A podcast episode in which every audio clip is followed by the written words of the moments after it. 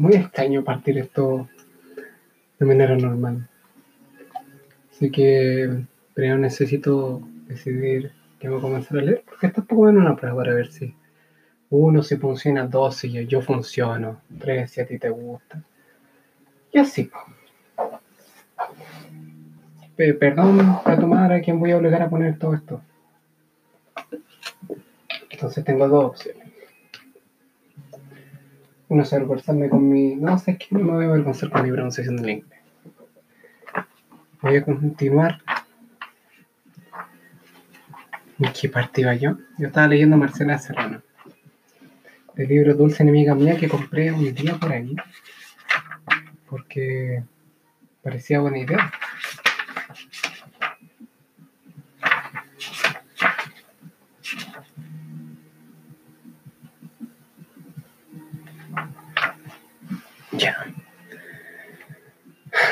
Página 87. Hembras. Un divertimento. Hola. Annabella y Marilyn tenían un par de cosas en común. Ambas eran huérfanas, ambas engendradas por un padre desconocido, ambas unas sobrevivientes. Nadie se explica bien cómo se las arreglaron hasta el instante en que fueron rescatadas, en distintos momentos cada una, para conocerse en el jardín de aquella casa grande de la provincia, en medio de una arboleda. Se miraron desconfiadas ese día. Ninguna quiso dar el primer paso. ¿Saben qué? Yo ya me arruiné, estoy ojeando la última cosa, les digo al tiro, son gatas, estamos hablando de gatas. si yo lo voy imaginando, pues también. ¿Y esta quién es? De haberse preguntado Anabela. Y Marilyn probablemente le dio la espalda. En lo que sí se diferenciaban era en el aspecto físico y por consiguiente en la personalidad. Anabela era hermosa, muy hermosa, coqueta, ampulosa. No voy a engañar a nadie.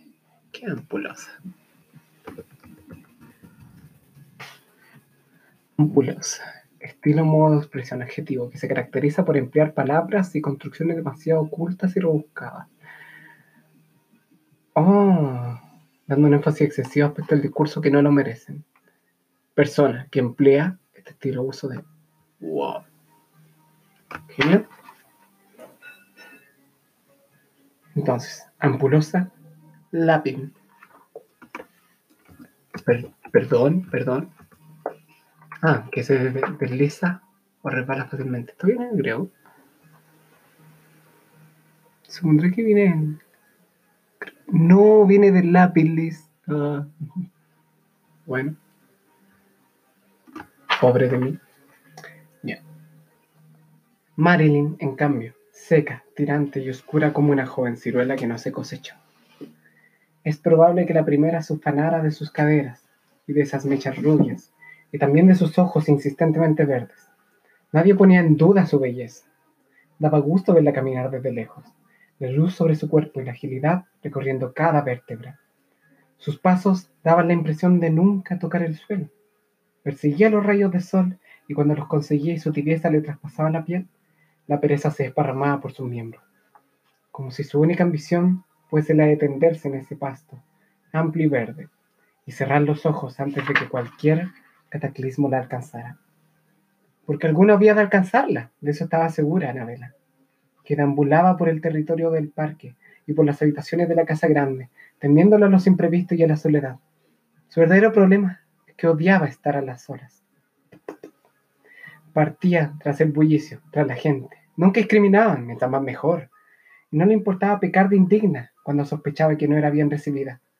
Todo con tal de no estar sola. Hacía su entrada triunfal en una habitación repleta. Miraba fijo desde la puerta a cada una de las personas allí presentes. Y tras una leve vacilación, elegía una de ellas. Para pegarse, para ser un objeto de deseo, para someterse, a cambio de la compañía, a cambio de nunca más dormir sola, a cambio de sentir otro cuerpo apretado que le brindara apoyo, digo, que le brindara amparo. Me pasó a inventar palabras por tratar de... Estaba pensando en para esta cosa que luego sí apagar eventualmente. Lo siento. En fin, que le, que le brindara amparo. A veces su afán de seducción era lo bastante escandaloso para molestar a algún inadvertido visitante pero ella sabía enmudecerlo clavando con torpeza heroica ese par de esmeraldas inundadas de inocente dulzura. Los visitantes de aquella casa grande de provincias la agasajaban, la acariciaban, la mimaban, pero partían solos. Marilyn, en cambio, ya, parecía pasiva a su lado. Arisca llegaron a decirle. Arisca. ¿Cómo hay? Ah, no. No es que le faltara energía, es solo que usaba su imaginación para hacer actividades. Su pelo, corto, negro y lustroso, difería tanto del de Anabela como la noche del día. Su figura era pequeña pero compacta, como hecha de una vibra vigorosa. Caminaba de forma concreta y sólida. Sus pasos eran cortos pero firmes, desconfiada por naturaleza. Parecía no tener en gran consideración al género humano, ni pensaba ensalzarlo como lo hacía su compañera. Siempre miraba desde una distancia determinada, lo cual ponía a las personas un poco nerviosas, como si esos ojos juzgaran y analizaran sin piedad alguna, como si su mirada siempre se volviera al interior de sí misma, desechando cualquier estímulo externo.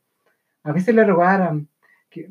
Mm, a veces le rogaban que fuere, que fuese más complaciente, a lo que ella se negaba con rotundidad.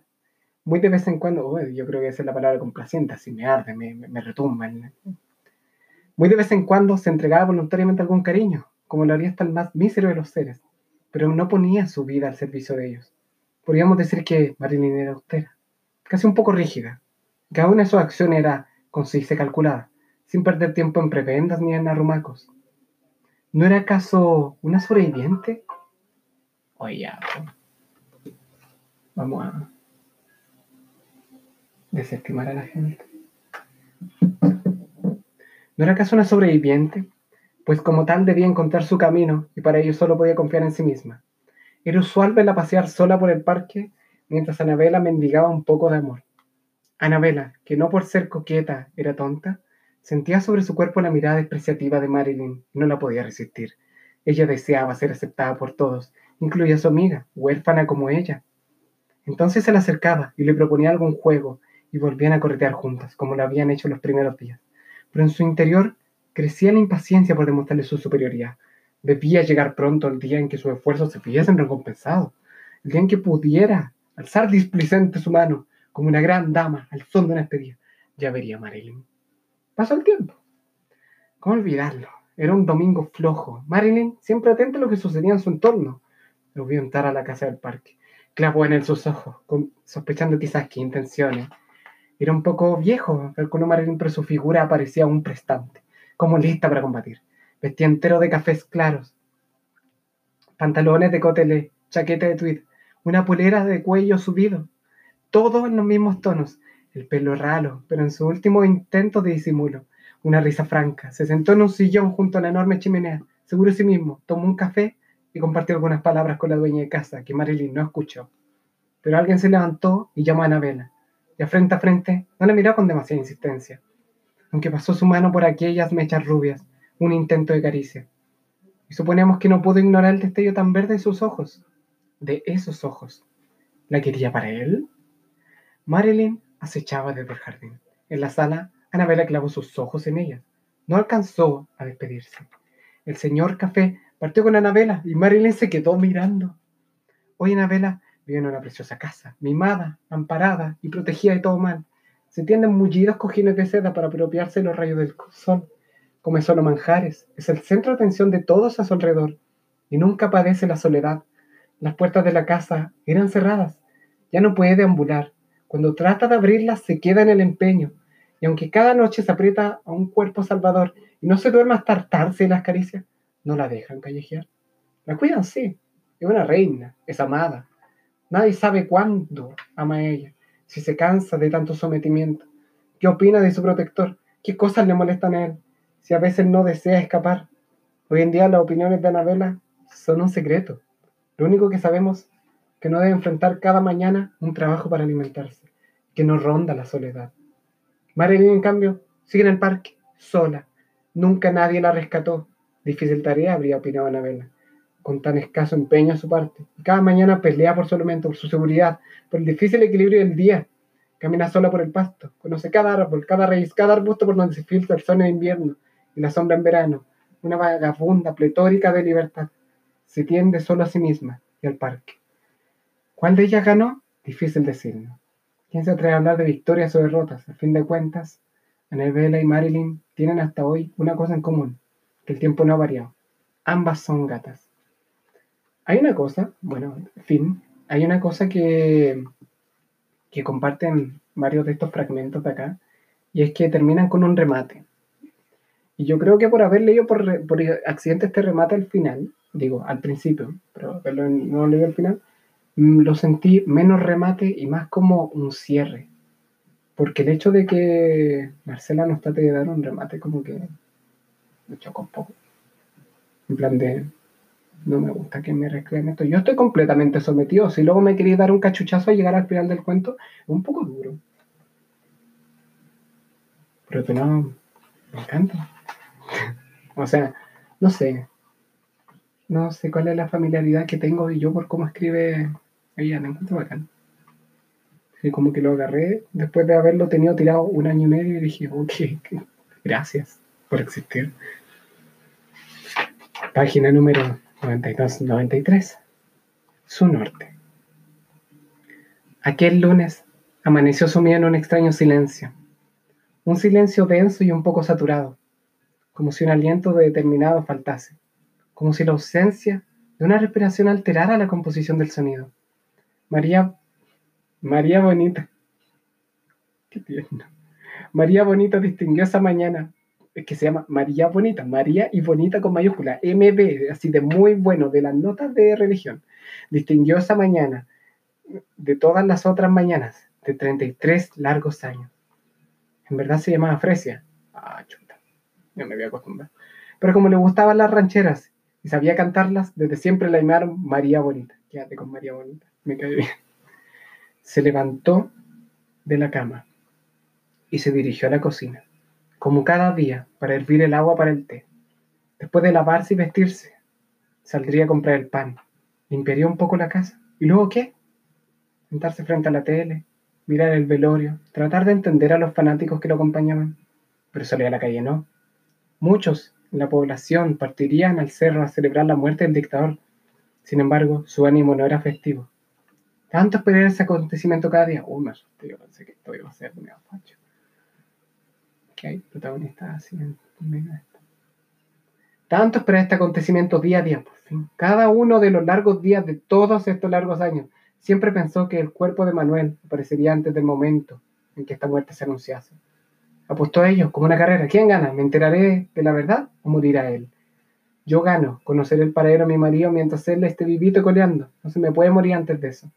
El día anterior, un domingo soleado de diciembre, luego de escuchar la noticia pensó desalentar. ¿Y ahora qué? Observaba la pantalla, con champán se elevaban los ríos, con champaña, champán, champán, con champán celebraban los ricos, con pancartas y cerveza los pobres, todos en la calle. Siempre supuso que ella sería la primera en salir a festejar el instante en que esto ocurriese. No era su larga, no era su carga, una gran herida, pero llegó el momento y sus dos piernas se convirtieron en cubos de plomo, pesados, inamovibles, como si un hechicero triste le robase el cerebro y extendiera la inmovilidad por todo su cuerpo. Instalada en el viejo y deshilachado sillón verde, las imágenes de la pantalla su propia vida se fundían. Miraba el ataúd rodeado por uniformes, pero era Manuela quien veía. El día de su boda, el día en que ganó Allende, el día que lo vinieron a buscar y nunca más volvió, cuando hablaban los periodistas en la tele, ella escuchaba todas sus esperanzas rotas, su eterno peregrinar, su hermandad con las otras viudas, los huesos encontrados que nunca fueron suyos. María Bonita acostumbró a despertar por la mañana y a recordar que alguien en la ciudad respiraba también y que esa respiración correspondía a su enemigo jurado. Su sola existencia le inyectaba el poder de la energía. Cuando la respiración se trasladó a los hospitales de Londres, ella temió no escucharla, pero el océano la traía cada mañana y diligente atravesar el mundo y llegaba a sus oídos. Lejana, pero igual llegaba. ¿Y ahora qué? Volvió a preguntarse. Mañana lo enterarían y pasado mañana los diarios empezarán a hablar de otra cosa. Ninguna noticia, por importante que sea, resiste tanta cobertura. La vida continuará y él ya no respirará cada mañana. ¿Y yo? como las manillas de una brújula. Espantada por algún golpe repentino y inmerecido, María Bonita se estremeció. A ti fue una verdad. Su norte era su enemigo, y enemigo había muerto. Esto fue cortito. Y creo que me la echaré haberme equivocado tantas veces o al tratar de encariñarme de María Bonita cuando en realidad el tono de esto era mucho más serio. Perdón. la para continuar.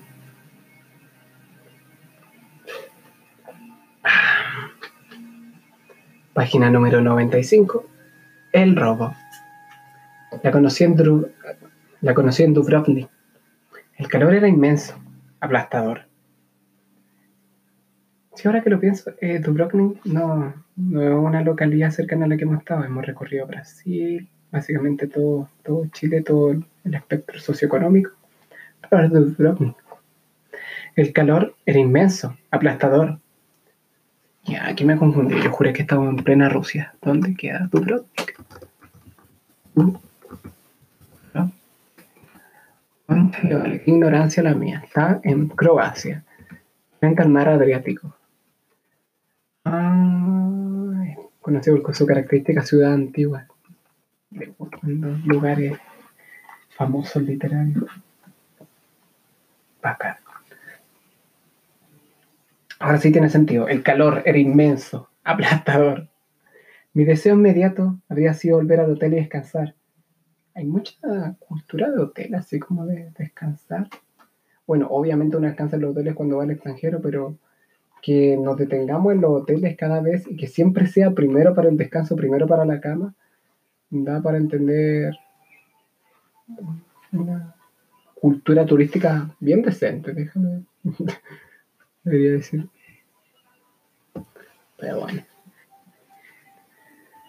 Eh, me estoy distrayendo mucho.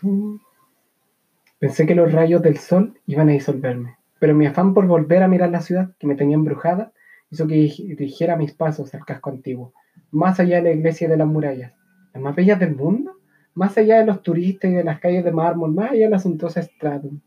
Calorada y todo, las pequeñas y angostas calles laterales repletas de, de escaleras interminables me parecieron una invitación. Comencé a subirlas y a doblar en unas y en otras aún más pequeñas, formando entre un verdadero laberinto de piedra y hierba, agotada por el calor y el ascenso. La pendiente era acusada. Ya cubría toda la ciudad con mis ojos. Me senté en un banco fuera de una casa. Era un lugar tan fresco, con su muro lleno de enredaderas y arbustos ambolados de una puerta de entrada. De la puerta de entrada. Encendió un cigarrillo. Llamaron mi atención un par de collares que colgaban de la, de la reja, y al observarlos vi que también había pañuelos hermosamente bordados todos suspendidos del fierro expuestos. Como la puerta está abierta, decidí entrar. En un primer rellano encontré una mesa de madera. Sobre ella, unos pequeños maniquíes blancos lucían otros collares, más originales y raros, quizás más finos de los que estaban en la reja. Comprendí que era una tienda, más bien, la casa de alguien que vendía aquellos objetos. Subí más escalones y allí estaba la vivienda propiamente dicha. Daba la presión de que me esperaba con la puerta abierta. La sala era fresca y austera. Al mirar el piso de piedra y los muros blancos tan gruesos me pregunté cuán antiguos serían. Todo lo que me rodeaba databa de siglos atrás y siglos atrás. Unas pocas, Unas pocas banquetas alrededor, cubiertas con un paño morado, hacían de víctima para joyas y bordados. El aspecto era inmaculado. Entonces apareció una mujer. Supongo que habría sentido mis pasos. Era alta, clara con los ojos muy azules y el pelo blanco suelto sobre los hombros. Le hacía honor a las mujeres eslavas, probablemente las más bellas del mundo europeo. Uh, Lo que inmediatamente me gustó fue su cuello tan largo. Le daba una enorme elegancia. Qué bueno que sé que estoy en Croacia. y el bronceado le restaba severidad. Una tez curtida por el aire y por el sol. Vestía una blusa sencilla. Uh, una blusa sencilla, escotada y sin manga el libro está medio ocho Parecía jovial y a la vez eterna. Sin que esto se contradijera, los años y la juventud convivían en ella. Pensé en un río o en el mar, algo acuático, como si su alma vagara lejos. Me saludó amable, invitándome a pasear. Probablemente mi aspecto acalorado la conmovió, porque me ofreció un vaso de agua de inmediato. Mientras lo tomaba, comencé a mirar las pulseras, los collares, a tocarlos, a preguntar por sus precios hasta que me encontré con un par de aros que centellaban frente a mí, como si me hubiesen estado esperando. Eran una preciosura, un pequeño brillante en forma de esfera se hacía al lóbulo de la oreja y tres cortas hileras del mismo material colgaban de ella. Pequeños, ínfimos manantiales. Fascinada, los tomé en mis manos al instante. No, no, no, no supe descifrar en qué se notaba, pero me pareció evidente que tenían muchos años. La mujer me alentó a probármelos y trajo un espejo. Impresionante constatar cómo su solo contacto iluminaba mi rostro y ya sonrió. ¿Cuál es su origen? Le pregunté. ¿De dónde salieron estos aros? Eran míos, respondió. Se salvaron de un robo. ¿Un robo? Entonces me contó esta pequeña historia. Milka, así se llamaba la mujer, vivía hace 20 años atrás en una villa frente al mar, en Dubrovnik, lejos del Starigrad. Starigrad será... Me suena haber buscado esto en otro momento. Estoy en el flujo. La vida, Ciudad Nivar, Croacia. En el norte de la isla Par de Dalmacia, Croacia, una ciudades más antiguas de Europa. No nos, hemos, movido tanto. Lejos de Starigrad, una casa grande y hermosa, enteramente rodeada de cipreses. Su marido, aprovechando el fin del socialismo, se había lanzado al negocio inmobiliario en la ciudad con la ayuda de capitales croatas de diversas partes del mundo, hasta convertirse en un gran empresario hotelero. No pudieron tener hijos y la vida de los dos entre la década del 80 y el 90 fue delirante. Esa palabra somilca. Con la nueva libertad que respiraban y el dinero que entraba, el dinero que entraba, los lujos, los lujos antes desconocidos y los múltiples visitantes que albergaban en la villa, ella cumplía como la más espléndida de las anfitrionas, y cada vez que esto sucedía se autodenominaba a sí misma Mrs. Dalloway. Mientras observaba por entre las personas. Mientras observaba por entre las pestañas a los invitados con una mirada casi miope, sentía una rara nostalgia. Instalada frente a su tocador, se observaba largamente. Se veía hermosa, pero siempre, siempre algo le inquietaba. Llegó la guerra. Un domingo por la tarde se encontraba sola en la gran villa, sentada frente a su tocador, con la mirada fija en el espejo, sintió ruidos desconocidos en el jardín. Se asomó cuidadosamente por la ventana y los vio. Un grupo de soldados golpeaba la puerta. Golpeaban fuerte y no eran los de su bando. Corrió hacia su vestidor, una sala pequeña sin ventanas al costado del dormitorio, y allí se escondió. Contuvo la respiración y para inmóvil entre un gancho y otro decidió que debía convertirse en un vestido. Y entonces se convirtió en un vestido y llega al realismo mágico. Desde su escondite sigue todo el recorrido de los soldados, con el oído atentísimo en esa radical soledad. Lo escucha abrir la puerta a patadas, sus gritos animosos y casi joviales, y el paseo entre una habitación del primer piso y otra, las exclamaciones de júbilo.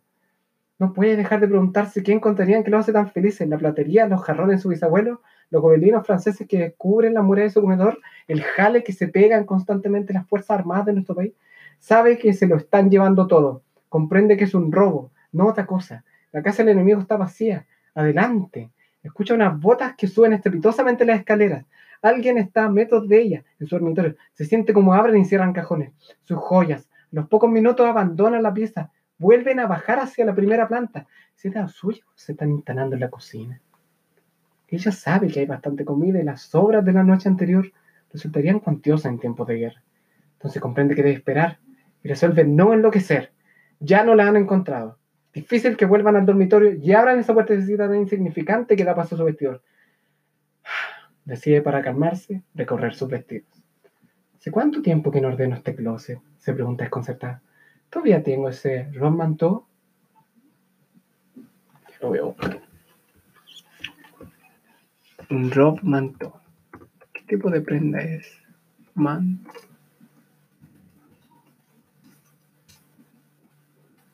Como, creo que la, creo que gabardina es un buen sinónimo.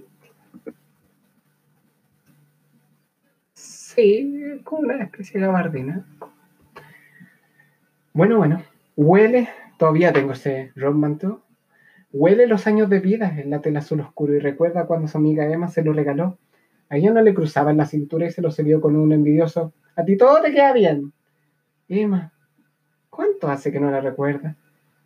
¿Cuánto hace que no estamos en cuarentena? ¿Por qué fueron amigas alguna vez? Su amistad no tenía paridad. Era una más de su relación insatisfactoria. Emma siempre quiso ser ella. Larga un poco la mano sabiendo de lo que va a encontrar. Su vestido de boda. Siempre allí, bajo la cubierta de nylon. Lo toca. Evoca aquel día. No siente nada y sabe que esto no es culpa de los ladrones. Recuerda esa noche en que su marido se lo arrancó. No supo ni desvestirla como ella esperaba. Esa noche en que se convirtió en su mujer por todas las leyes. Mientras salía majestuosa de la iglesia, miró a su padre y quiso volver a casa con él. A su lado, muy próximo a su nariz, siente el delicado raso del vestido que ha usado hace una semana para recibir a un comerciante francés. Todavía está fresca la huella de su perfume. Qué mal lo pasé esa noche, piensa. Qué aburrido el francés. Toda esa conversación banal mientras su marido se deshacía en atenciones como si no hubiese una guerra. Lo único que ella deseaba era irse a acostar. Pero aquello habría dado una mala impresión. Y tuvo que atestiguar cómo los vasos de vodka se vaciaban. Nostrovia. Ella, que no toma alcohol.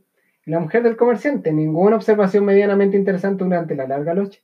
No quiero leer perfume. De repente, le dan arcadas. Así continúa, inmersa entre los colgadores, hasta que escucha partir a los soldados. Abandona el escondite, antes de entrar siquiera al salón o a la cocina a ver los estropicios. Saca todo lo que hay dentro de su closet y comienza a meterlo en grandes bolsas plásticas. Baja por las escaleras con bastante esfuerzo, es mucha la cantidad de ropa, la mete dentro del auto, parte a aquel lugar donde se entrega yo los refugios, entrega todo, vuelve a la villa, camina por el caos que se convirtió en la cocina, va al salón, pasea la mirada constatando todo lo que se han llevado. Vuelve al dormitorio, toma un bolso grande de cuero que usaba antiguamente para ir de fin de semana donde su padre y mete algunas cosas adentro. Solo lo básico. Luego se pone el abrigo. Con toda calma baja por las mismas escaleras por las que un momento atrás han bajado los ladrones y su ropa. Piensa en su amiga Tania, que viene el corazón Tanya, en el corazón mismo del casco antiguo, en un laberinto enteramente de piedra. Piensa que quiere ver lo que no existe. Piensa que no volverá a pisar la villa nunca más. Y así lo hace. Milka me entrega los aros cuando ya he pagado y he tomado el rico café que me preparó. Aquí el remate. ¿Cómo se salvaron los aros? Le pregunté. Los llevaba puesto que el día responde. Si los pierdes, no te preocupes, ya han sobrevivido más de la cuenta.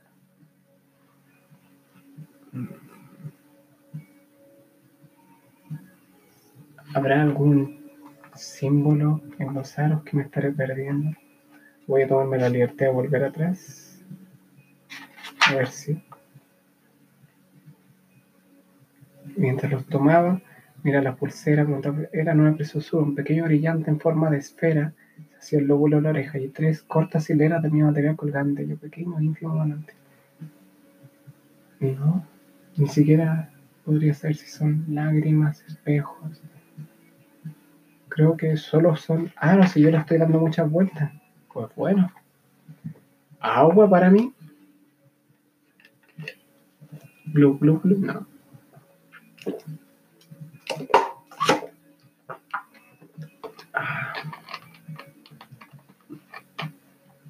Me encanta el agua. Agua y sueño para todas las enfermedades. 101. En Bosnia, la muralla se construyó. Oh, ya. ¿Qué tan cerca queda Bosnia de la Croacia que acabamos de ver? Esto es solo para Sí, sí, sí, sí, Queda en la península balcánica, pero distancia. Distancia. Mira, Dubrovnik, Bosnia, distancia. Me, me da terror. A ver, si hacemos la cuenta, la estuvo. No, no, es la primera vez que llega a Europa, entonces no está adentrándose. Si lo pensamos en ese punto, si hacemos la trayectoria, pero no, no hay. Son cuatro horas, 200 kilómetros, no. Ya. Me estoy adelantando un simbolismo que no aparece. Estoy tratando de sentir una transición que mi cuerpo solo percibe a través de la pictorial. Pero bueno. Pausa. Ahora sí. en Bosnia. Las murallas se construyen para atajar al mar, ¿no es cierto? O para detener al enemigo. Sudan las piedras ese mediodía, en el calor de agosto. Sudan los árboles y suda el sol. Delante de ellos, en la frontera, Detuvieron un camión. Llevaba dentro 22 cabritos muertos. Es contrabando, dijo Fabio. Uno por uno, los fue contando Loisa, sorprendida de que no los hubiesen mutilado. los cuerpos perfectos, pero con la piel enteramente arrancada. Dos funcionarios, uno sujetando al animal por las patas delanteras, el otro por las traseras. Los descargaban para arrojarlos de inmediato a un basurero. 22. Sus caritas estaban intactas. Eran jóvenes, preciosa carne. ¿Cuántos kilos sumarían?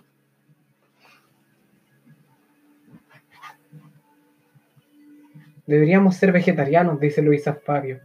Concluir esta lenta operación y el fin de... Oh, empezando. La primera vez que metí el tema de vegetarianismo en todo esto. Ya ni siquiera sé en qué año lo escribió. Hay textos que me dicen que fueron escritos en los 60, los 80, los 90. Una eh, El paradigma. Marcela es el paradigma. Yo soy sintagmático en la larga lectura que estoy haciendo. Pero bueno. Al concluir esta lenta operación y al fin de vaciar el vehículo, miraron al interior y vieron la sangre también en el pavimento y en el basurero. La madre de Eloísa solía repetirle un proverbio a Salomón. El corazón alegre es buen remedio y hace que el rostro sea hermoso. El espíritu triste seca los huesos. Piensa que los cabritos no tuvieron tiempo de secarse. Fortunados ellos. Van camino a Mostar, en Bosnia y Herzegovina. Se dice así, sí, Herzegovina. Un lugar emblemático, le dice Fabio. Le habla del puente, de aquel precioso puente, símbolo de la cultura cristiana y musulmana, bombardeando durante la guerra. Bombardeado durante la guerra. Solo un par de horas desde la frontera. Luego de cruzarla, ya en tierra bosnia, se entierra en un grato Toma Toman un agua mineral que lo refresca en la larga espera con los pasaportes en mano de las laberínticas entradas y salidas de Croacia para acceder al país vecino. Se limpian el sudor de la cara mojado de fragante humedad, de calor y sol. Cuando Fabio habla, sus ojos se tornan algo meditabundos y se empequeñecen. Luego inclina la cabeza hacia la izquierda, como si toda palabra mereciera sopesarse. Camina Mostar, hay un pueblo muy hermoso, le dice. Nos detendremos allí un momento, es solo de piedra y no lo habitan más de 100 personas. ¿Te gustará? Eloísa teme que su interés por las palabras de Fabio y su intento de transformarla en alguien con asombro y curiosidad se difuminen, atrapada como está en recuerdos inútiles. El sonido de la llave el día que Juan se la devolvió, el leve chasquido de ese metal liviano. Aquello ya pasó. Sucedió hace meses en Chile, se dice Loisa. No tiene que ver con los pueblos antiguos ni con la guerra de los Balcanes, pero vuelve y se vuelve porfiada la imagen. Las llaves del departamento que Juan guardaba en su bolsillo eran el símbolo de su propia pertenencia. Si Juan tenía las llaves de mi casa, yo era de Juan, pero Juan me las devolvió. Ese leve chasquido el que interrumpe las palabras de Fabio, y no solo sus palabras en ese instante, sino su extraordinaria apertura, cuando le invitó a pasar unos días en una villa de su familia en la Toscana, y luego le propuso este viaje en su pequeño Fiat por los Balcanes. El río le gusta Eloísa. Más que era el río, fresco, verde y cristalino, primoroso, hacia su mismo camino. En Neretva, le dice Fabio. Ah, sorry, en Neretva, le dice Fabio.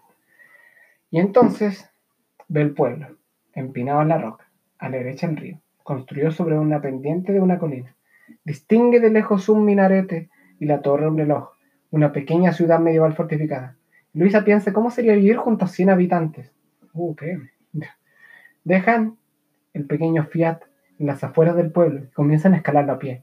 Nadie a la vista. El calor hace que la gente se esconda, piensa Luis. En plena calle los interrumpe un pequeño bazar repleto de souvenirs atendido por mujeres con largas polleras y la cabeza descubierta. Se entretiene mirando los collares. Le gusta uno de cobre con dos circunferencias entrelazadas. Oh, de nuevo la joyería, llegamos. Lo sujeta en su mano un rato pensando si lo compra. Luego decide que no debe gastar su plata. Si se tienta con algo en cada aldea, no le quedará nada. De lejos, escucha unas voces, unos cánticos. Mira hacia arriba y ve cómo se asoma la gran mezquita. Me gustan los salmos, le dice Fabio. Continúan subiendo por las construcciones de piedra, como si las casas naciesen de la roca. Son una prolongación del material. Fabio le cuenta de los bombardeos, del estado en que quedó el pueblo después de la guerra y cómo lo han reconstruido. Y que el campanario de la iglesia principal replicó cada día hasta que lo fundieron para hacer balas en la gran guerra. Eloisa escucha todo toca la piedra, mira los balcones de las casas, mira el río, vuelve a tocar la piedra y piensa en la guerra. Piensa en lo que aquellas rocas se han entregado, en los lamentos, en los alaridos, en los disparos. Me gusta esa narración intensiva, cada vez más. A mí me gusta, gente que la aburre, pero Cuando no es descriptiva, cuando es de énfasis de sentimiento, lo encuentro bacán. Piensa en los 22 cabritos, también han quitado. Busca las cicatrices. Divisa en una esquina un pequeño restaurante cuya terraza está cubierta enteramente por patrones. Parrones. El verde de la parra es como el verde del río. Eloísa invita a su amigo a tomar un café. Aún no encuentra un solo lugar en la zona cuyo café no sea estupendo. Entran al local y esperan un buen rato que los atiendan. ¿Será el único lugar del pueblo donde ofrecen comida?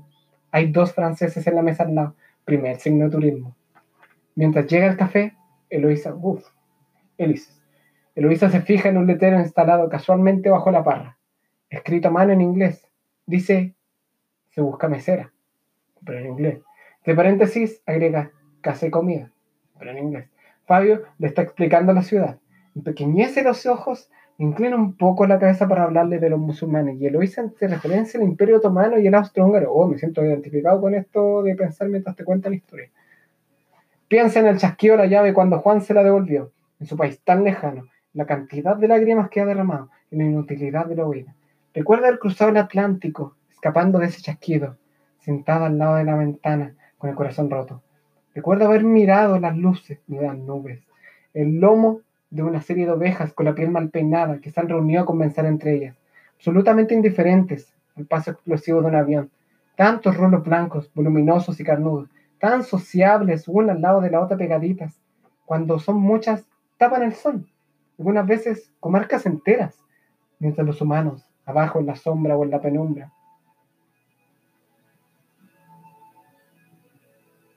Estoy pensando en las nubes y si las nubes generan sombra o penumbra, pero yo creo que es como de, desde nuestra perspectiva, es sombra, bajo la perspectiva de la nube es penumbra. Supondré que ese era como el, el énfasis tratado de dar, no sé. Esperan pacientes que terminen con su chacha. Para Luisa, en aquel momento, si el sol alumbrara un pedazo de tierra, solo mostraría que el mundo revela insustanciabilidad. Esto horriblemente. Insustancialidad e insignificancia. Extiende su mano automáticamente para tocar, pero no toca nada. Y ese vacío se llama dolor. Esta vez nadie puede ayudarla. Recuerda en su infancia cuando se sentía sola y su madre salía a buscarle. Los amigos que ya no tenía. Entraba por la puerta con un par de chiquillos de la mano que efectivamente juegan con ella. ¿Qué pagaría para que vinieran? Se pregunta Loisa mirando el atarántico. Ay, y un día se pilló a sí misma haciendo lo mismo con su gato, cazándole ella las polillas que él no lograba alcanzar y entregándolas como si fuese el producto de la casa fuese triunfo del gato. No me gusta esta perspectiva de comparar animales con mascotas ni con hijos. Digo, animales, mascotas con hijos. Estoy siendo especista. Ya, pues seguir de largo, yo dejo eso ahí, sigo de largo. La protección, la que no tuvieron los cabritos de la frontera. Llegó a Italia y se sintió repentinamente vacía, como privada de algo. Entonces conoció a Fabio. ¿Estás cansada? le pregunta Fabio cuando la ve sobándose la parte interior de las piernas. ¿Te duelen? No, no, contesta Luisa. No me duele nada, ¿sabes? Me da miedo que se me sequen los huesos. Toman el café. Eloísa ya se ha acostumbrado a pedirlo doble. Un expreso doble donde vaya. El otro es muy pequeño y la deja insatisfecha. El dueño en persona los atiende, un hombre alto, fuerte y grande, como todos los hombres de la zona, más oscuro que los de la costa, con un delantal amarrado en la cintura. Se arrapaba la cabeza y les habla en italiano. ¿Dónde vi eso? De que había una mafia italiana y el simple hecho de hablar en italiano era una amenaza. Y luego se lo pitean. Pitean al tipo y luego tienen que. Ah, sí, ya me acuerdo. Peaky Blinders. Ella pregunta si ya consiguió la mesera que busca. El hombre le dice que no, que está esperando que respondan a su aviso. Y Luisa siente un enorme bienestar entre el efecto del expreso y la sombra de la barra. Piensa que está en éxtasis, ¿no? que debe llegar aún a Mostar. A. Y luego Sarajevo. Y se pregunta, ¿para qué?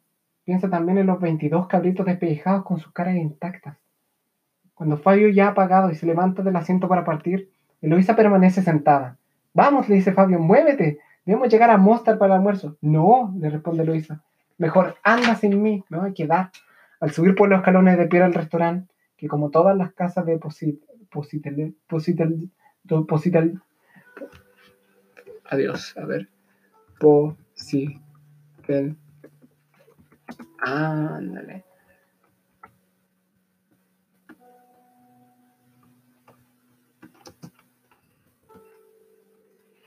A ver, veamos.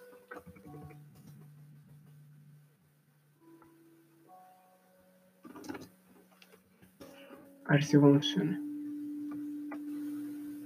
No, no, ya bueno, no sé decirlo. Pues Positel mira hacia el río, escucha en su mente la voz de Fabio y sus palabras de despedida. ¿No serás una de esas mujeres de mucha emoción y pocos sentimientos? Y se oye a sí misma respondiendo, quizás, probablemente. Bueno, quiero seguir un rato más, pero antes, agüita. Ah, yo creo que las transiciones habían quedado demasiado suaves hasta ahora. Pero yo cacho que ahora van a quedar más marcadas, no sé. Eh, también, este rato, también este rato en el que hablo, tomo agua. Hago gárgara, mm, un rato. Como que sirve para refrescar. Y ahora, página 107, el balneario. Había una vez. ¿Qué había? Había un balneario y una mujer. A juicio de la mujer, tendida en su cama, con una cadera rota y con la ventana abierta como el simple recordatorio de otra existencia. Los balnearios son un horror, una peste. Solo una masoquista como ella elige vivir allí. Aunque el instante recuerda que no hubo elección. El olor a crema y a bronceador barato chorrea por los cuerpos acalorados, brillantes y aceitados que ocupan las calles, y se permiten inundarlas en una desnudez obscena. ¿Por qué no? Si es un balneario, de carne de todo tipo, rojas, blancas, rosadas, apretadas, duras, flácidas, grasosas, quemadas, cada una con un toque incandescente. Acarrean distintos objetos en las manos, toallas, canastos de playa.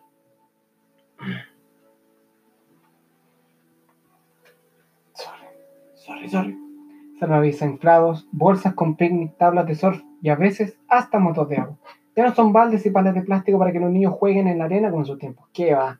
Si ya no hay arena, todo tan, tan repleto. Ahora son juguetes adultos que ella desde su ventana le parecen grotescos. Hablan fuerte y gritan, ríen como animales atorados. Unen los sonidos de las carcajadas roncas a las estridentes y en los boliches se desatan con la cerveza y los alaridos porque, ¿cómo no? Están de vacaciones. Vengan, vengan, distribuyen enfermedades. Sí, esto ya ha sido, estamos en plena Ya. Em, cada día aparece una nueva construcción, apurada, hecha en un 2x3 total. Pagan los rusos.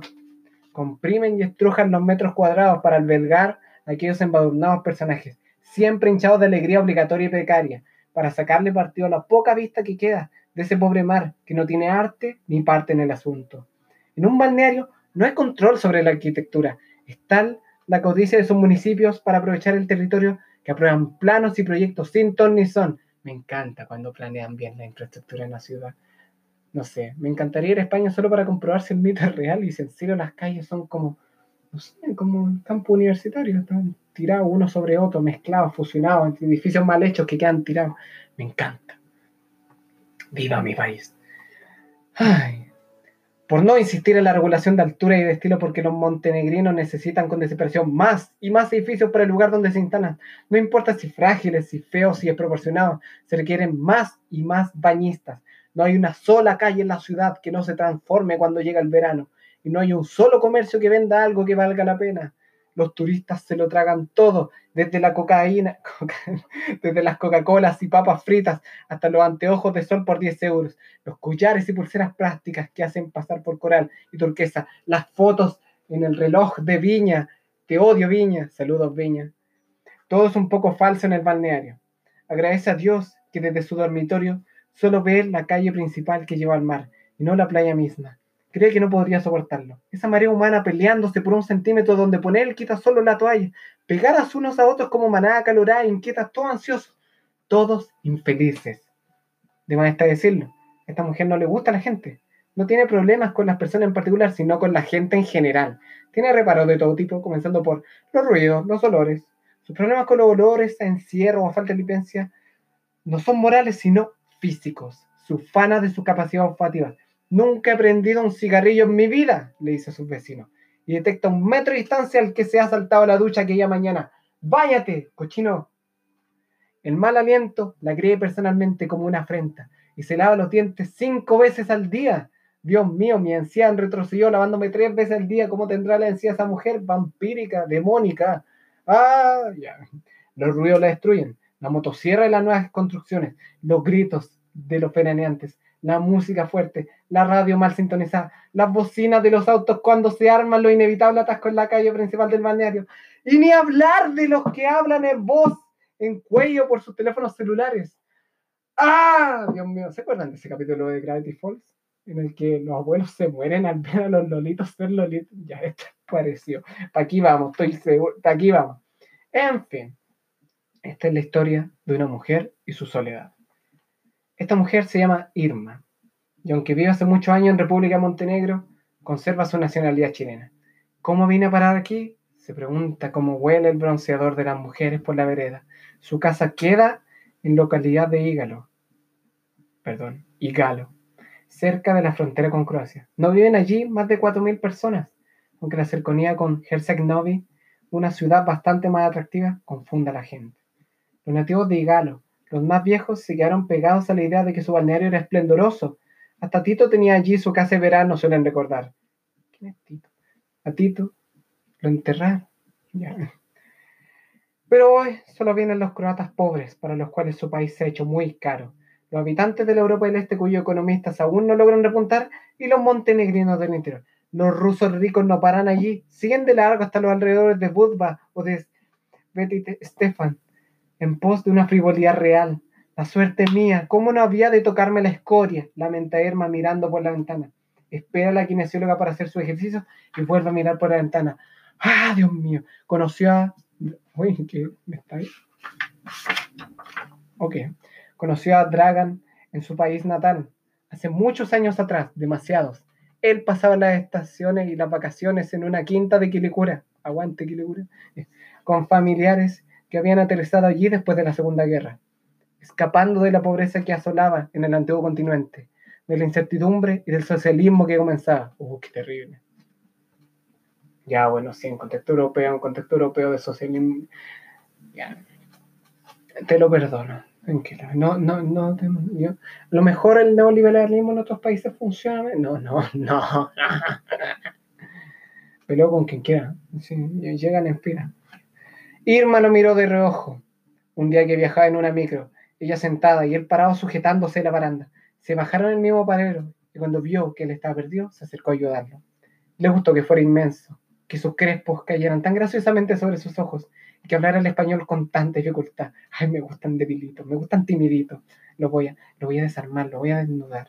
Ella, de estatura baja, había pasado toda su infancia y juventud tratando de reponer en su personalidad lo que no daba en altura. Fue ese donaire lo que cautivó al extranjero. La invitó a pasar a la quinta, cuando llegaron hasta la puerta y ella aceptó con el suficiente regateo y pudor como para parecerle decente. Entre un vaso de Bills y otro vaso de pap, Irma trató de explicarle su país. Más tarde, él le comentaría. Estoy pegado. Más tarde, él le comentaría. No sé lo que me dicen, pero sé cómo lo dicen. La familia de Irma era dueña de un pequeño pedazo de tierra de Quilicura. Me estoy pegado pensando en que en Quilicura la mitad de las calles tienen nombre de los familiares de la persona que les puso los nombres. Pero bueno, una gente modesta que poseía algunas vacas con cuya leche hacía su madre un rico quesillo que vendía más tarde en la carretera, antes de que se transformara en autopista. Su padre era dueño de un almacén que trabajaban él mismo y sus hermanos. No recuerda que les hubiese faltado nada, ni comida ni educación. Cuando más tarde fue presentar a la familia de Dragan, él explicó que la novia era hija de un ganadero de la zona central los montenegrinos no tenían por qué saber que los ganaderos estaban todos en el sur. Hasta hoy la familia postiza ignora que su padre solo tenía cuatro vacas y que las vendió para celebrar la boda. Dragan era una persona de aspecto reconfortante, pero nunca parecía tener algo que decir. Irma pensaba en un hombre como en una mascota y no se inquietaba con su silencio. Se enojaba un poco con esa capacidad de él para restringir sus sentimientos. Cada vez que se expresaba algo, lo anulaba inmediato, ya fuera con una broma, con autodeprecación o alzando los hombros para despachar la idea. La gestualidad de su cuerpo tendía a la contención, nunca se deja ver del todo. me está doliendo. Ella consideraba saludable ponerme palabras sobre los sentimientos y así rebajar la intensidad emocional. Pero él se burlaba, aunque parten olímpicas y terminan enredadas. Irma aprendió muchas cosas en su nuevo hogar, entre ellas que la gran afición de los montenegrinos hasta la Gran Guerra era cortar cabezas y luego exponerlas. Cuando algo se lo impedía, cortaban orejas y narices. Tuvo siempre la precaución de no provocar a este montenegrino suyo, orgulloso y libertario hasta la médula. Definamos libertario porque venía escapando del socialismo. Ya, sí, es igual hay libertario, ya, ya, ya, estoy siendo, estoy, estoy siendo prejuicioso, estoy siendo prejuicioso con un personaje ficticio, personaje ficticio que viene sufriendo, que está reprimido, sí, volviendo. Desde el primer día, Irma armó su segundo país. Mirar al Adriático era como beber un vino frutuoso, frutoso, frutoso, fruno, no, frutoso. No se cansaba de él. Pero lo que más le emocionó, ahí viene el no, fueron esos enormes montes negros que cubrían sus espaldas, enormes y tan negros, siempre estaba resguardada. Vivían en la bahía de Kotor. Kotor. Sí, en este caso es Kotor. La bahía de Kotor, la majestuosa bahía con sus aguas y sus precipicios. Cataro la nombraron los venecianos en su largo reinado sobre ella. Tan negro su entorno, tan verde su falda. Recién casados, los acogió el pueblo medieval con su enorme muro y allí Dragan y ella vinieron, vivieron en Starigrad, en un pequeño piso cuya ventana daba a los montes y donde podías mirar la larga continuación de los cerros, de la gran muralla que protegió el pueblo alguna vez. Tienen cojones estos montenegrinos, le decía a Dragan. Mira tú, que construir una muralla de este tamaño, ni que se creyeran China. Más tarde volvería a decirlo. Ya no a Dragan cuando la de Serbia, independientes, si son apenas 600.000 habitantes, ¿cómo piensan mantenerse? ¿Qué cojones que tienen? Esto puede, esto, ¿cómo que región de Ñuble? Él trabajaba en el restaurante de la esquina, propiedad de una cooperativa, como jefe de garzones. Ella en casa, al lado del horno, haciendo repostería para el mismo restaurante. Había aprendido desde pequeña, al lado de su madre, que, además de ser una experta en quesillo, tenía buenas manos para las tortas, los queques y los pasteles. La cotidianidad era plácida. Irma la sentía amable. El socialismo no los incomodaba, ni hostigados ni reprimidos. Solo le resultaba difícil a veces que Dragan sentirse hermano de los musulmanes o católicos de las tierras aledañas. Él continuaba asistiendo a, asistiendo a su iglesia ortodoxa, una preciosa construcción medieval en el centro de la misma Starigrad, y a ella, su rito y ornamentación, la cautivaron más de lo que la iglesia católica nunca lo había hecho en Chile. Allí criaron al pequeño Sasa. A veces Irma caminaba por el pueblo y se concentraba en los mármoles rojos del suelo de las calles. Le gustaba pisarlos. Le parecía un lujo que sostuvieran sus pies. Era entonces que pensaba, la vida ha sido generosa. Y procuraba no olvidar el origen de la palabra Balcanes, miel y sangre, fuego y sangre. ¡Ah! Dracaris, Tenía plena certeza de estar probando la miel y con cierta inquietud se preguntaba, ¿Por qué la sangre? O sea, vamos a hablar de decapitación. Llega la kinesióloga, fin del flash. Abre la puerta del departamento. Con la misma llave que Irma deja debajo el felpudo para Danitza, la chiquilla que viene cada mañana a asear y darle comida. Tan dije que esa chica. Se dirige a su dormitorio saludándola. ¿Cómo está mi hermosito hoy día? ¿Durmió bien anoche mi niña? Irma no la quiere. Y no solo por su estúpido lenguaje, lo que está la kinesióloga es la permanente descripción que hace de sí misma sin que nadie se lo pida. Yo soy directa y digo las cosas. Yo soy puntual, puntual como un reloj. Yo soy como fiera para los relevos, no se me olvida uno. Yo soy genial con las caras rotas, genial, genial. Nunca se me olvida un paciente, nunca se me queja. Nada, nada, nada. Hoy avisa que es su último día. Que a partir de mañana lo necesitan a tiempo completo en el hospital. Pero que no se preocupe, ¿eh? su reemplazante es casi tan bueno como ella. Irma eleva los ojos al cielo y agradece. Por fin se librará de esta molesta presencia. Habla con tan poca gente desde su lecho de enferma, no quiere desperdiciar la energía que le está en escasa estos días. Una relación poco gratificante. Irma es una persona vital, despliega una enorme actividad en su repostería, que hoy disfrutan los, los turistas, en trabajos domésticos, en trámites, en Belgrado, cuando va a ver a sus nietos, pero lo que drena su energía es la gente, no es una persona antisocial, pero tengo tendencia antisocial.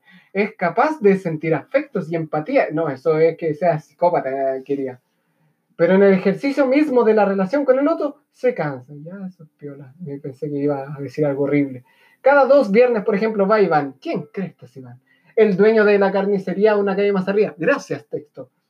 A jugar cartas con ella. Le profesa simpatía. Sin embargo, cuando llega la noche, luego de que la partió, se tiende su cama, cierra sus ojos y duerme 10 días.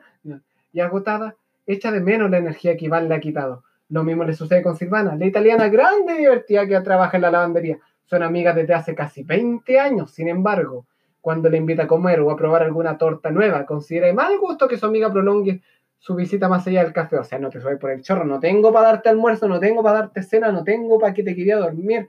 ¿Por qué te eres tan indecente, Dios mío? Se digna, Silvana. Bien sabe que esto no obedece a razones ni éticas ni relacionadas con la formalidad, sino a su cansancio. Sí, pues se supone que te criaron con educación, ¿no?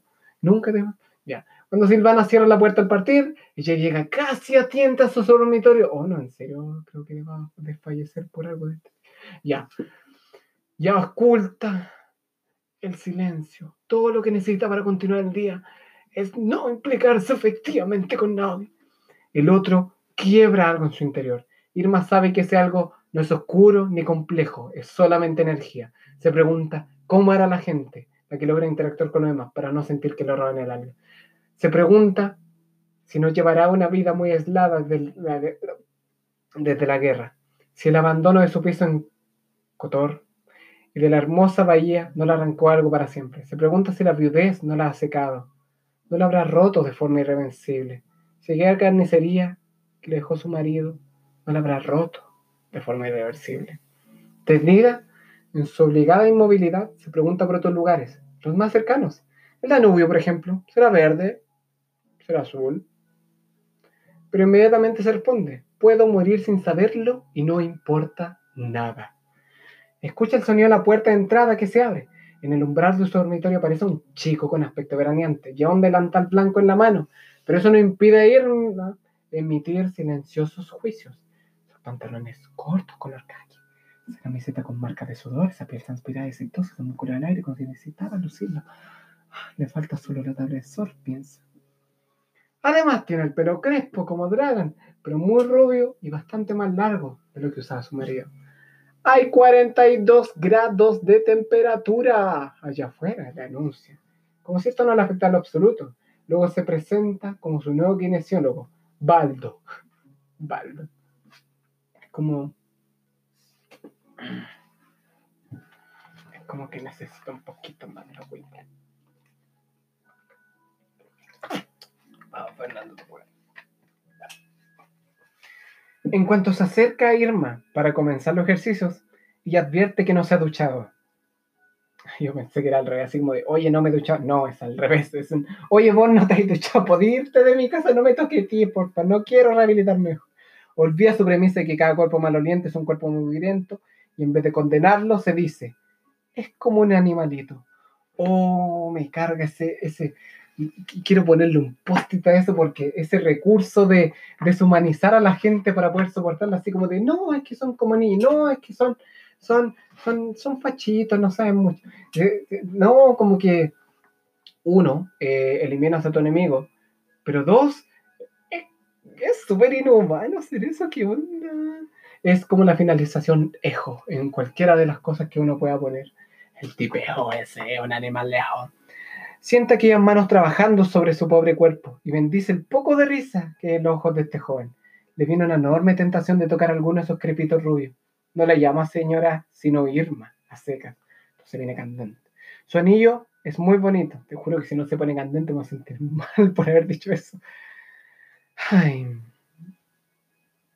Tiene buen ojo, ¿eh? De nuevo el anillo, de nuevo joya, pa, joya. Es lo único que me dejó mi difunto María. En estas tierras nadie pregunta por los difuntos. ¿Para qué? Tampoco lo hace Baldo. Solo mira el pequeño brillante incrustado en el oro. Irma se siente un poco desleal con el pasado. ¿Acaso no le ha dejado a su marido este departamento en Igalo? Claro, podría haber sido en Cotor, pero él lo heredó de sus padres, no lo eligió. Pobre Dragan, ¿cómo iba a sospechar que la, que la guerra se lo llevaría? Y aquí está ella, plantada en este balneario, añorando la antigua piedra silenciosa de las casas de Cotor. Cuando Baldo llega al día siguiente, exclama: Mmm, si se ha perfumado Irma hoy día. Ella piensa que es perspicaz. ¿Que cualquier hombre habría advertido su fragancia? Mm, mm. Mientras él se inclina hacia ella y hace el gesto de olerla, ella sonríe con amplitud. Hace siglos que él no sonríe de ese modo. El kinesiólogo ejercita su cadera con concentración y cuidado, contando los minutos para terminar irse a la playa. Ella su última paciente esta mañana. Le cuenta y se da el lujo de tomarse las tardes libres. No tengo obligaciones, explica. Hago lo que quiero. Bendito tú, le responde Irma con cierto sarcasmo. Vuelve a abrir somillo y ella recibe contenta la admiración. El tercer día le comentan pena verla lo bonita que se ve con aquella camisa de dormir, ¿ah? Es nueva, dice ella. Le pide a Silvana que me la comprara ayer. Él bromea con la cantidad de botones que la adorna. Son pequeños, blancos y redondos, refulgen como perlas. Le acaricia levemente el pelo, luego pone su mano en la nuca y se la masajea. ¿Es que un hombre cualquiera advertiría que su camisa de dormir es nueva?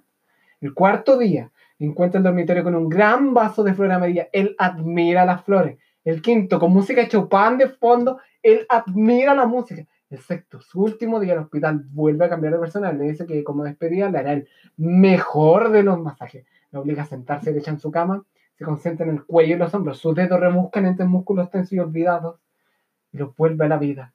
Como un ilusionista, un hechicero, un mago con olor a aceite balneario. Cuando termina, ella lentamente desabotona su camisa a dormir, perla por perla. Si él todo lo advierte, la presentirá como despedida. Ignora aquel pequeño destello en los ojos de Baldo, pues no quiere escudriñar un desconcierto o una confusión. Cuando él acerca su mano, dócil para complacerla, Irma desprende el anillo de su dedo sigilosamente, lo deja en la mesa de noche, cierra los ojos. Día siguiente, ella despierta, cansada del, de la sociedad, del contacto social intenso que acaba de tener, afectuoso, y se muere. Me, me gusta mi propio remate, me lo acabo de inventar. Y yo creo que con este termino. En especial porque pega perfecto para la fecha en la que estamos. Otoño, página número 119.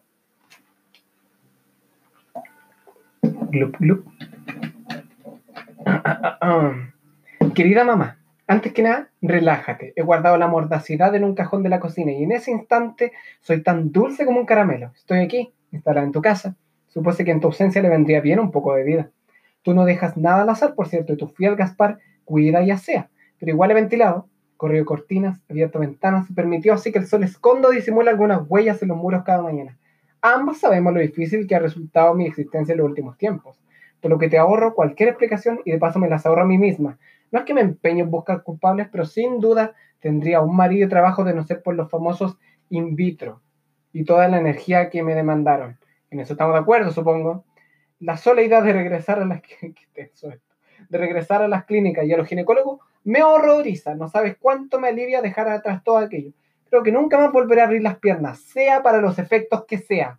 Lo que más me sorprende es que, sabiendo cierta distancia, digo, a ciencia, a ciencia cierta, que la mayoría de los defectos de los hijos son 100% heredados de sus madres, tú hayas resultado tan prolífera y que reproducirte no te haya resultado un mayor problema. Raro, ¿verdad? Hablo de rareza por no hablar de justicia. ¿eh? No sé si estás enterada de que entregué el departamento que arrendaba. Bueno, no, no tienes por qué saberlo, esto acaba de ocurrir. Cuando me despidieron del trabajo, el muy lindo Jorge prometió seguir pagándolo lo cual era justo, ya que no contaba más con mi sueldo. Y el embarazo también lo deseaba él. No era yo la única obsesionada. No olvides que el virtual hijo habría sido también suyo. Pero parece que se ha enamorado de otra o algo por el estilo y me avisó que el acuerdo terminaba. ¿Dirás que debo llevarlo a juicio? Mátalo.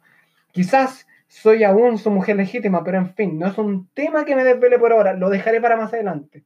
Si tu hermosa casa me alberga en estos momentos, ¿para qué preocuparme? Ya sé que te gusta vivir sola, pero no serás tan egoísta como para poner reparos, ¿no es cierto? Lo que quiero decir es, ¿no te habrás convertido en una fanática de la soledad o me equivoco? Tu hijo mayor, o tu único hijo, como me gusta a mí llamarlo, insinuó que era desfachatado de mi parte llegar aquí e instalarme sin más. Dice que eso no se hace, ni siquiera en la casa de una madre. Polainas, me he dedicado a caminar por la ciudad y el otoño comienza. Tú estás en primavera, ¿no es así? El aire un tibio se compasa con mi cuerpo. Casi escucha el agradecimiento que profesan mis pobres músculos ante el ejercicio. Ya sé que esta debiera ser una actividad permanente, pero decir verdad me parece un poco banal, por no decir ocioso, vivir en torno a la esclavitud del cuerpo habiendo tan más relevantes. En el fondo, madre mía, me da mucha pereza de dedicarme a las cosas a las que se dedican las mujeres. En realidad, mujeres. En realidad, camino por la ciudad porque me he aficionado a los parques. Son hermosísimos y creo que hoy los veo por primera vez. También hay plazas muy bonitas donde van las jóvenes madres con sus pequeños durante estas horas flojas, que no saben qué hacer consigo mismas ni con ellos. Sé que tú jamás pisaste una plaza, pisaste en una plaza tampoco. Y era la niñera que nos llevaba a nosotros. Pero nos da la impresión de que las madres de hoy sufran por hacerlo. Más bien yo diría, se ven contentas. Aún hay niñeras como en tu época, pero son las menos. La esclavitud está extinguida. Chale, vale. Dios mío.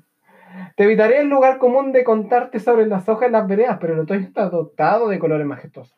Me enteré por la oficina de opciones, que en mi caso es bastante poco alentador. Desesperanzador para ser más exacto. Una madre soltera, no importa que mis papeles establezcan un matrimonio si en la práctica este no existe. No tienen la más mínima oportunidad según las leyes de este país. Mm. O puedo ponerlo de otro modo, nadie te lo dice, pero antes de que tú estarán en la lista todas, óyeme bien, todas las otras mujeres que postulan para adoptar un hijo. Quizás debería decir familias más que mujeres. Bueno, ¿quién sabe mejor que tú la diferencia entre esos conceptos? ¿Para qué voy a explicártelo? Entonces, mis paseos otoñales, piénsale justicia. No es que piense maniáticamente, pero pienso. Un par de veces, por culpa de mi concentración, he estado a punto de ser.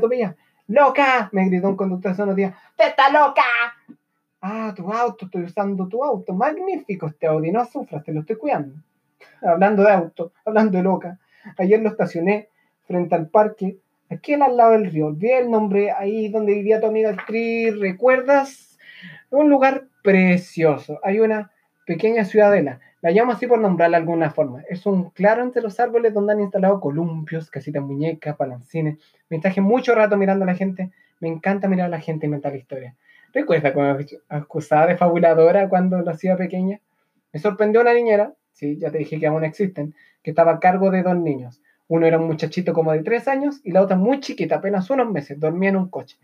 Cuando pasé por un lado, miré a la niña largamente y era una preciosura. Tenía un lunar arriba del labio que me hizo pensar en Cindy Crawford. E imaginé que al crecer sería tan linda como ella. El niño era un revoltoso, que se notaba que la pobre niñera no se la podía con él, quería perseguirlo cada vez que capaz lejos de ella. Insistía en subirse a los columpios de los niños más grandes, aquellos que no tienen barandas de protección. Pues bien, Imprevisiblemente, o mejor dicho, previsiblemente, el niño se cayó de uno de esos columpios que estaba un poco lejos del banco donde se viene enterrado. La cansada niñera tuvo que salir disparada a levantarlo del suelo y limpiarlo y consolando, dejando a la pobrecita del lunar sin micrófono, sola, su alma abandonada al lado del banco. La verdad sea dicha, mamá, es una responsabilidad mandar a los niños a las plazas con niñeras. Solo una madre los protege como Dios manda. Creo que tú fuiste francamente atrevida con nosotros. ¿Quién sabe a cuántos riesgos nos sometiste? pero ya escribí al comenzar esta carta que hoy no estaba para mala onda. Y lo digo verdad, quiero afirmar ante ti, por primera vez en mucho tiempo, me declaro mujer feliz. Las tribulaciones han quedado en el pasado. Debieras ver mis ojos y el orgullo que se desprende. ¿Orgullo de qué te preguntarás? Bueno, ya lo verás tú misma cuando llegue. No sé si me expandí mucho, pero el objetivo de esta carta era contarte que te tengo una sorpresa. Ojalá tu curiosidad sea lo suficiente como para adelantar tu regreso. Se despide de ti, tu hija que te quiere. Postdata. Siempre te gustó la Cindy Crawford, ¿verdad? Este remate está choro. este remate está choro. Oh, por otro lado, qué cansado el personaje. Siento mi alma drenada. A ver, qué tan largo es el que viene ahora. No, muy largo, muy largo, muy largo. ¡Ándale! No, muy largo. A ver qué tan largo. No, pero que después de este viene el que. Voy a hacer trampa. Y me voy a saltar el nombre del valle para leer página 149. Dulce enemiga mía. Nombre. Sí, eso es lo que me hace querer leerlo. Homónimo del. Ah. Primero, agüita. Ah. Mortal, tan mortal como los ojos del sentimental hidalgo que me observan. Heme aquí, sin embargo, eterna. Soy Dulcinea, soy Aldonza, soy la dama del Toboso, soy la labradora, soy la hija de Lorenzo, soy esposa Nogales, soy la inspiración del caballero de la triste figura, la locura de su cebrero, la fantasía de su delirio. Soy ella y no otra, soy la potra, la caballota, aunque también soy tú y soy vosotras, soy cada mujer que a través de estos muchos años, cuatro veces cien, quiso prolongar su existencia en la leyenda, en la tradición y en la imaginación de los hombres. Preguntarás con qué razones cuento para arrogarme tantos derechos. Pues claro que me los arrogo. Si soy la protagonista de un milagro de la mente humana, de un relámpago genial, de la novela de todas las novelas. El hidalgo y yo, y su panzón amigo, los tres yacemos en las manos del novelista. Aquel del que se dice que pisó todos los caminos, descansó en todas las vendas, decodióse con toda suerte de andariegos. Aquel que consiguió el panorama más vasto y complejo traído nunca a los dominios del arte. Los tres fuimos la ruina de los libros de la caballería. Con nosotros se dio inicio al género novelesco moderno. ¿Qué tal mi pretensa? Ah, ¿Qué tal mi presentación? no es poco decir, ¿verdad? No es poco decir sobre una misma, aunque breve es el relato mi vida. Nací en un lugar de la Mancha, sin tomar arte ni parte, sin hacer el más mínimo esfuerzo. Fui encomendada a los dioses y con ellos inmortalizada. Fui, soy y seré la reina de las reinas. Mi lengua me venera. Y si es cierto que un día un dios creó a la mujer de la costilla del hombre, también lo es que mi nacimiento pende de las palabras de otro, un español manco y a veces desgraciado que cambió nuestro idioma para siempre, que nos dejó instalados, allá del océano y acá de él, en el pináculo de la escritura.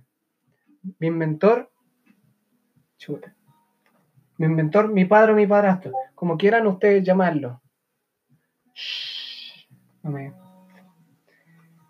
Ya voy. Fue el más grande representante de la mentalidad hispana. Por lo tanto, el Padre de todos nosotros llevaba ese punto.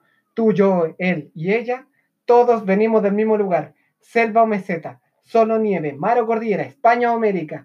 Si el fin, la verdadera patria es la lengua. Somos hermanos y yo los incluyo a cada uno de ustedes en mi grandeza, lo que es mucho abarcar y no poco ofrecer.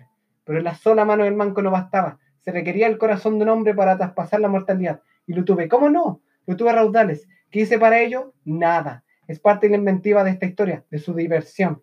Después de todo, ¿cuántos se han afanado mis congéneres? Castellanas, vascas, catalanas, gallegas, latinas, colombianas, mexicanas o chilenas. ¿Cuánto ardor han puesto en conquistar un corazón que las salvara? Esfuerzos con magros resultados. Lograron atravesar la barrera aquella, la más cruel, la del tiempo. ¿Puede alguna competir conmigo? La Maranta de Macondo, la Regenta de Asturias, la Bárbara venezolana, quizás la Porcia Venecia o la Ofelia de Dinamarca. Tráiganme todas las ficciones fundacionales, pa, pa, pa, una para cada lado. Qué tan tristemente murieron los ríos de su país. Pero ellas anduvieron por otros caminos, por otro idioma ajeno a nosotros los que nos incumbe. Eso dejémoslo para los letrados, de los cuales ni lejanamente me encuentro.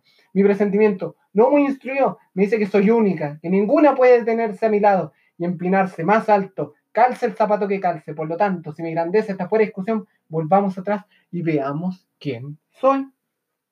No importa haber nacido pobre y desgraciada, cuando aparece uno que te transforma en la más rica, uno cuyos ojos te visten de terciopelo brocado y te aporcelanan la piel y te convierte en el cabello en rubia seda, uno que te bautiza como el triunfo de la virtud y la hermosura sobre cualquier adversidad.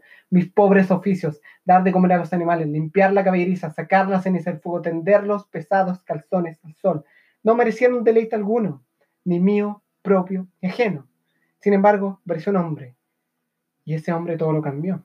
El cuento femenino de nunca acabar. Él era un pobre héroe, juguete de su historia, y lo han llamado el desgraciado campeón mío, el loco que solo poseía un delgadísimo rocín, una moza madura y un cuerpo achacoso. El más casto enamorado. A decir verdad, no era un gran partido. Tenía 50 años, era enjuto rostro, seco de carne, no poseía título. Ya había perdido la escuálida fortuna que alguna vez tuviera. Estaba medio piteado, déjame decirte. Era un gran madrugador y amigo de casa. Comía lenteja los viernes, uño ya de carne, vaca y carnero. Esto último que lo primero. Los sábados y salpicón casi cada noche. Pa, pa, pa, pa, pa, pa. Vivía con dos mujeres que se inmiscuían en cada rincón de su existencia una ama de 40 años y una sobrina de 20. Oh, que estoy. Oh, concha, igual es harto largo. sobrina, que hasta llegaron a quemar sus libros por creer que lo maldecían, pero al hacerlo maldijeron a muchos otros que más adelante en la historia siguieron su injustificable ejemplo. Yo no sé leer ni escribir, pero algo me dice que eso no se hace, que es un crimen, que esa cosa uniformado es desalmado, no de dos mujeres, ah, aguanten los uniformados que queman, que dicen vivir para el bien del hombre de la casa. Sigamos, mi hombre, este es el que hablamos, era acusado de tener poco seso, de ser un inútil, un soñador, un tontito, tonto, tonto, tontito, de no tener juicio, de ser desatinado. Un hombre el desatino lo llamaron. Eso no lo he inventado yo, ¿ah? Un elirante que por hablar de la salida del sol decía, apenas habrá el Rubicundo pueblo tendido sobre la faz de la ancha y espaciosa tierra, los dorados cebras de los hermosos cabellos. Los labradores a quien yo conocía no usaban esas palabras, quizás ni veían el sol por estar debajo de él tantas horas trabajando. Nunca supieron de Apolo ni de esa gente. Pero me por las ramas. Describía yo a este hombre que me dio la fama. Decía de él que no era un gran partido. Quizás otras más avesadas en las artes del amor lo habrían menospreciado, lisa y llanamente se habrían burlado. Debo reconocer que era un poco ocioso, que dormía leve y leía mucho. Nada serio, solo disparates.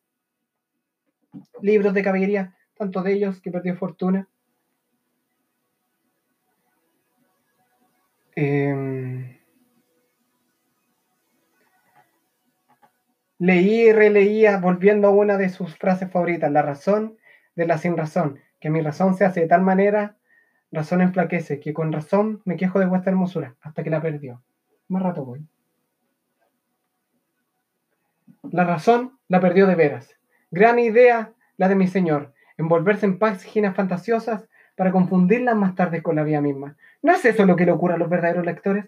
Gran envidia les causará a ellos el coraje de mi amo, vivir dentro de la novela elegida y no en la hostilidad de la verdad. ¡Oh, mentira las verdades! ¡Verdad de las mentiras! ¡Qué complicado resulta! ¿ah? Mejor pregúntele a Vargas Llosa. Y no en estas líneas, no tengo entendimiento. Decidió entonces mi señor convertirse en caballero andante. Para ello no necesitaba más que un caballo, una armadura y una mujer. Buah. Créanme, para ser rigurosos con el modelo de caballería, la toña resultaba urgente y vital. Debía ser la de sus sueños, quizás para decirlo mejor, la de los sueños de sus caballeros andantes. Aquellas damas las que dedicaban obra, vida, eran intachables, eran perfectas, eran inmaculadas. Si padecieran de realidad, ¿cómo transformarlas en objeto de su deseo? Si entre yo, a tallar en esa historia, yo era el don San Lorenzo, una pobre labradora que en ese momento inventado caballero andante reparó tan importante necesidad. Una señora de quien enamorarse, una doncella de sus pensamientos, una de que nombrar princesa, me convirtió en Dulcinea del Toboso, nombre mítico y peregrino significativo. No en vano se creía que el caballero andante sin amores era árbol sin hojas y sin fruto y cuerpo sin alma, y en vez de salar puercos, lo que yo hago también, pese a recibir los más chiflados, vizcaínos o galeotes que llegaban mi establo a relatarme extravaganzas aventuras, grandiosas e incomprensibles, vividas por un señor que me la encomendaba, un señor que me había elegido a mí entre todas las mujeres. Dicen que yo, Aldonza y no otra, jamás supe de este invento. Mentira, claro que me di cuenta. Como si alguna mujer no percibiera el momento crucial en que su vida cambia, tanto exacto en que se vuelve mitología, segundo aquel tránsito fugaz en que está de entrar al mundo de los dioses. Lo que comprendí sin tardanza es que a través de ese loco caballero yo aspiraba a la inmortalidad. Algún humano de carne y de hueso lo usaría. Entonces, con sosegado alemán, hice lo que. sosegado alemán. Hice lo que tenía que hacer. Asusé su imaginación. Algunos me acusaron de ser mujer dura y de cometer contra él desaguisados. ¿Cómo le costó a Sancho cuando se enteró de que Dulcinea, cuando se enteró que Dulcinea era Aldonza, comprender que era yo la princesa, si él sabía que de princesa yo no tenía nada? Bien la conozco, le dijo mi señor. Es decir, que tira tan bien una barra como el más forzudo de todo el pueblo. Me describió como una moza de chapa, hecha y derecha, y de pelo en pecho, y se preguntó ciertamente cómo habría yo de recibir a los ricos presentes él me enviaba mientras rastrillaba el lino o trillaba en la acera. Todos opinaron, todos como si su amor fuese la cosa más pública. Todos los animales hablaron. Babieca le preguntó un día Rocinante si es necedad amar, y este le respondió, no es gran prudencia amar. Ambos se referían a mí. Pues bien pensé, si es un delito el quererme, ha de quererme de veras y basta. Lo digo porque no a todos les gusté. Arrugó la nariz ante mi presencia el duque de Béjar, marqués de Gibraleón, conde de alguna otra cosa, y qué tanto título que da mareo, quien no supo corresponder generosamente el honor que le dispensó mi padre o padrastro, de hidalgo o cronista de esta extraordinaria historia. También aquel académico de Argamasilla, que escribió el siguiente epitafio en mi tumba, creyendo inocente él que de verdad yo moría. Reposa aquí Dulcinea, y aunque de carne rolliza, la volvió en polvo y ceniza, la muerte espantable y fea, fue de castiza real Ah, y tuvo somos de dama, del gran Quijote fue llama, y fue gloria de sonde. No me enterraron a mí, no pudieron hacerlo. Nadie coronó mi cabeza. I'm not dead, man. Con guirnaldas de prende la amargura de Adelfo adelante. Aunque todo conocimiento en mi cerebro es escaso, un par de cosas por sabidas han penetrado mi comprensión. No necesito hacerme la pregunta de cuál habría sido el destino si el caballero andente no la salva de inmediatez. Bien creíamos entonces que en la parte superior de la tierra estaba el cielo y debajo los abismos, uno de los cuales ocupaba el infierno y otros dos menores el limbo. Hacia aquellos abismos habría sido expulsada yo, campesina de dudoso calibre, arrojada estrepitosamente fuera de las jerarquías del cielo y la tierra. Pero una mano evitó tal estrepito, y fue a nombrarme emperatriz de la Mancha. Dejé las lágrimas, no las llorara yo, dichosa sobre cuánto soy bien en la tierra, sobre las bellas, yo la más bella, dulcinea, la más connotada, la más pulenta. Veamos, ¿de verdad me cupo en suerte tener sujeto y rendido a toda mi voluntad, talante y tan valiente y tan nombrado caballero? ¿Por qué me transformé yo en la ilusión de un de agravio y sin razones, un emprolo trozo? Señor mío y de mi alma, en estos lugares cortos de todo se trata y de todo se murmura, y lenguas viperinas ensayaron ponerte en mi contra, abrirte los ojos, forma en que ellos creían que se veía la realidad, pero si la tuya era tanto más rica y divertida, ¿cómo desbaratarla? ¿Con qué fuerza? Y mientras te enjaulaban para que recuperaras la razón, mi corazón primaba sobre el tuyo y negabas cualquier palabra que redundase en mi contra. Hasta Sancho lo maltrataste cuando insinuó que aquella Dorotea, la princesa Mico Miconea, Mico Micona, Mico Mico Mico Micone, según tu buen ver, tan melancólica, hermilgada, tan femenina y quejosa, poseía más belleza que yo. Casi lo mataste a golpe, ¿lo recuerdas? Y sentenciaste, ella pelea en mí y vence en mí, yo vivo y respiro en ella, y tengo vida y ser. Indestructible yo, frente a aquella Dorotea, Lucinda, Zoraida. Frente a cualquiera de ellas, pienso que mi bien no fue aborrecer la vida, y entenderla como mortal enemiga mía.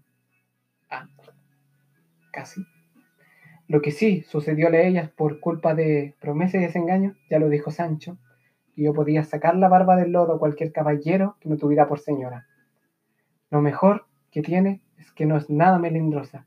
Fueron sus palabras. Con todo se burla y de todo se mueca y donaire. Habló de mi cara, oposición a aquellas tan transparentes, finas y sin sangre, que debe estar ya trocada. Dijo Sancho, porque gasta mucho la faz de la mujer andar siempre al campo, al sol y al aire. No fui mujer como ellas. Por eso fui elegida. Cosa cierta que cuando la corriente de las estrellas trae las desgracias, no hay fuerza en la tierra que las detenga, ni la industria humana que prevenirlas pueda. Y aquellas damiselas de entonces allí se encantaban, las desgracias quiero decir, porque solo en ellas sumergidas palpaban la vida en sus venas soslazaban enjugando lágrimas hechiceras, se la ingeniaban para seducir sin miramientos y con delicadeza afectada, despreciando cualquier razonamiento.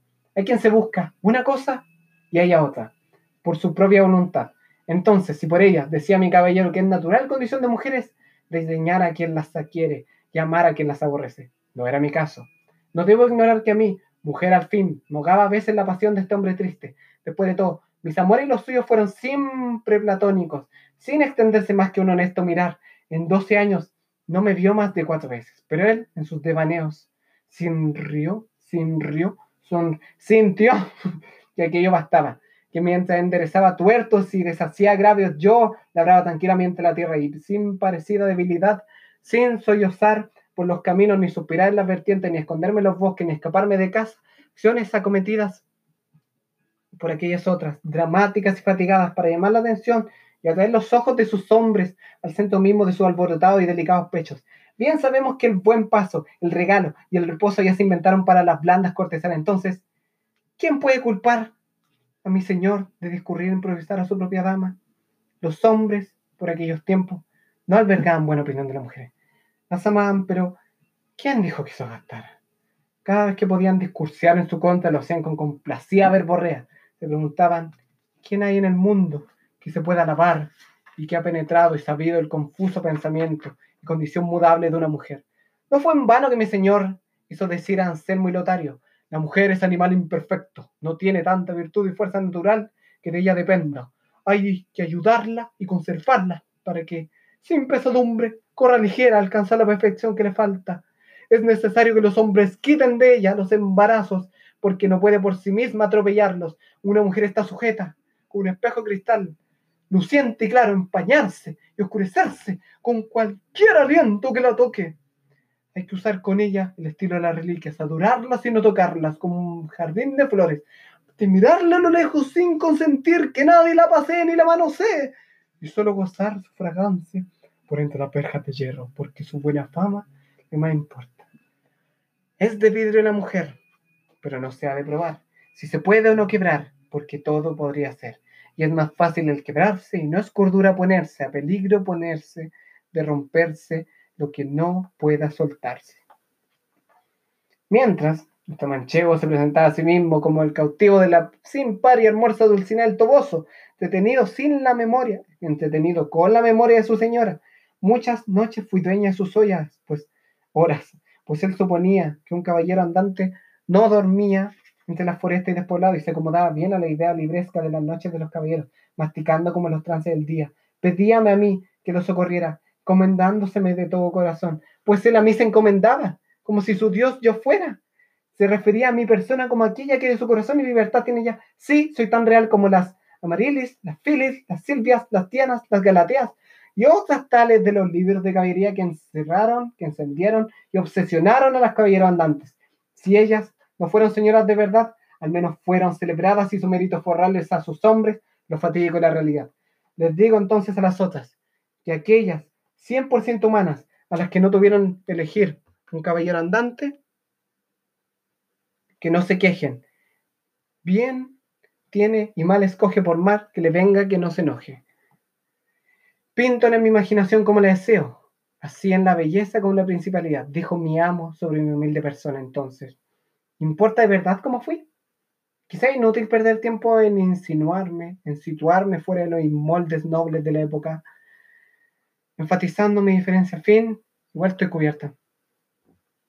Continúo él, debatiéndose entre las locuras desaforadas y melancólicas, mi figura al medio partiéndola. Compro esto, por si alguien no me creía pensar que exagero, conservo hasta hoy la carta que me enviara, ya que él sabía de palabras, limitando lo mejor a ello.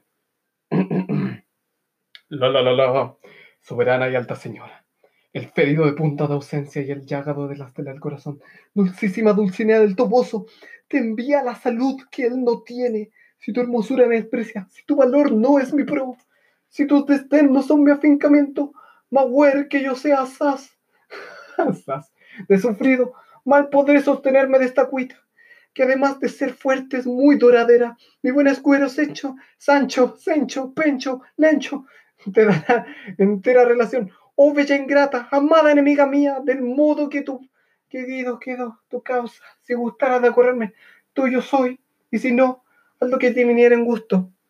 Que con acabar mi vida habré satisfecho a tu crueldad y a mi deseo. Tuyo está la muerte, el caballero de la triste figura. Alguien por ahí dijo, sé breve en tus razonamientos, que ninguno es gustoso sin largo. He abusado de los oídos de ustedes y me quiero despedir. Lo que deseaba decir ya lo he dicho, y aunque mi caballero aventurero, paliado y emperador lo dijo todo por mí, pues aunque soy parte de esta gravísima, alticionante, mínima, dulce inimaginada historia, no soy una ficción de ingenio ocioso. Mi señor creyó siempre que la fortuna no se cansa de, de perseguir a los buenos. Lo habéis comprendido, ¿verdad? Nunca me rozará aquel instante definitivo, el de la muerte. Tenedlo todo por ciento. De carne y hueso soy y seguiré siéndolo por los siglos de los siglos. Amén. Eso estuvo bueno. Ah, agüita. Bueno, yo creo que ya debo empezar a despedirme. Me sobrepasé. Y pucha. Dime cualquier cosa. Avísame si incluso leíste esto. Sería bacán saber que leíste esto y luego años después volviste a escuchar esto y sería, no, sería bacán. Eso. Te amo. Bueno, dulces sueños.